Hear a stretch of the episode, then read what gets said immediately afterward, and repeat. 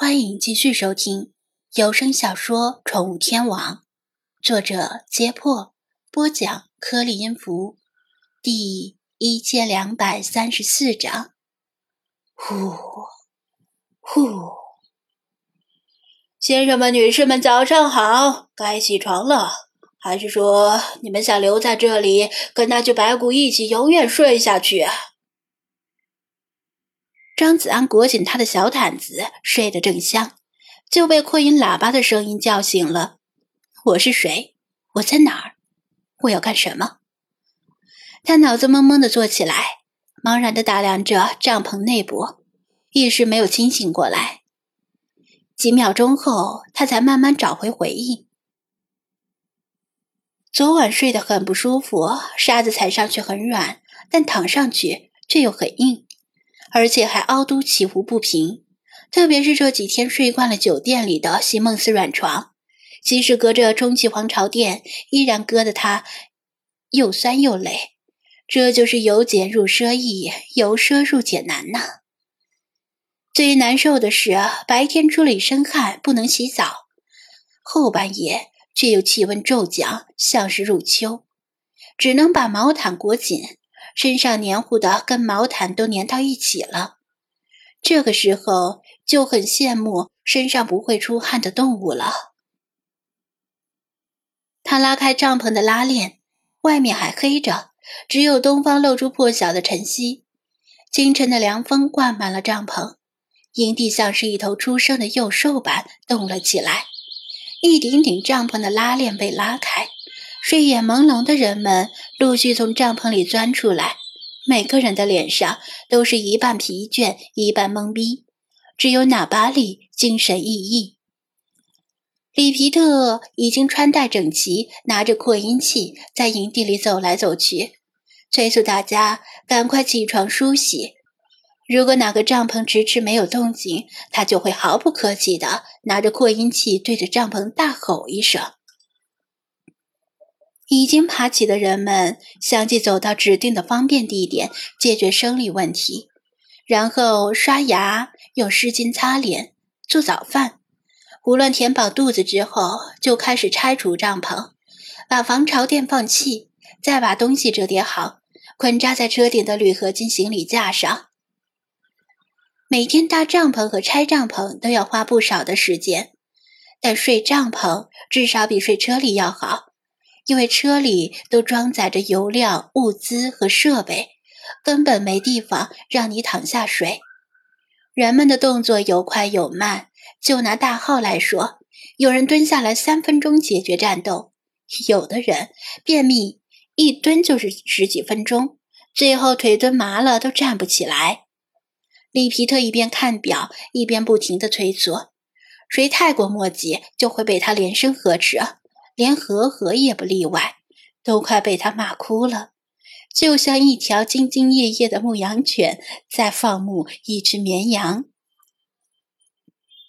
一支经验不足、素质不佳的探险队伍里，总要有人扮黑脸，通常由位高权重者来充当这个得罪人的角色。张子安都不敢想象，如果科考队这几个人单独组队进入沙漠。每天早上估计要花一个小时起床，磨磨唧唧走不了多远，又要歇息，没用多少时间，营地里除了一些生活垃圾和凌乱的脚印之外，已经空无一物。每个人都进入自己的越野车，按照里皮特的指令检查车况。太阳终于从东方的地平线上露头，释放出万千道橙色的利剑。沙丘形成的阴影随着太阳的升起而缓缓移动，沙漠中的日出非常壮观，一轮磅礴的红日像是点燃了野火，整个大地都在燃烧。沙子表面被风吹成的涟漪，在斜射的朝阳下毫发毕现，宛如金色的水波。大家纷纷举起手机，把这罕见的一幕记录下来。不过他们没多少时间观赏日出的同时，里皮特也下达了出发的命令，必须在热起来之前尽量多赶路。实际上，当阳光照射到大家皮肤的时候，哪怕仅仅是朝阳，大家的身体就敏锐地感受到了阳光的温度。沙漠里的太阳从来跟温柔一词不沾边的。十三辆越野车轰鸣着陆续出发，在纳巴利的带领下，时而向西，时而向南。跟昨天不同的是，今天的车队不再是一字长蛇阵。而是三四辆车并排而行，形成一个方阵。东方的太阳在他们身后逐渐升高，阳光仿佛在追赶着他们。想起昨天被烈日支配的恐惧，每个人都感受到紧迫和压力，祈祷时间过得慢一点儿，让他们多赶一些路。气温迅速升高，没过多久，无论他们是否愿意，酷热再次来袭。按照昨天商量好的方法，这次每遇到较高的沙丘时，车队都会停下来，所有驾驶者下车，徒步爬上沙丘，然后分成两队，沿着沙脊向两侧行走，寻找坡度平缓的位置，翻越沙丘。昨天大家只是热，并不累，但今天要爬沙丘，天气又热，大家就累成了狗。张子安昨天就已经体会到了，爬沙丘比想象中要难得多。走三步，滑落两步，倒在其次。主要是沙子往鞋子里灌，两只鞋灌满了沙子，就跟灌满了铅差不多的沉重。队伍出发前，考虑到了可能要徒步在沙子上行走，为每个人准备了两三副雪套。此时倒是正好派上用场。雪套是为了在雪地里行走时使用的，在沙漠里行走同样适用。形状类似于绑腿，用魔术贴固定在小腿上，下端遮住鞋帮，上端一直延长到膝盖。这样，除非沙子能够没过膝盖，否则很大程度上能够解决鞋里灌沙子的问题。尽管解决了鞋里灌沙子的问题，在骄阳下翻越沙丘依然很耗体力。遇到第一座沙丘，大家勉强爬了上去，沿着沙脊找到坡度平缓的位置，然后留下一个人，其他人走下去沙丘，回到车边，再开车去那个位置翻越沙丘。这个流程固然安全，但又耗时间又耗体力。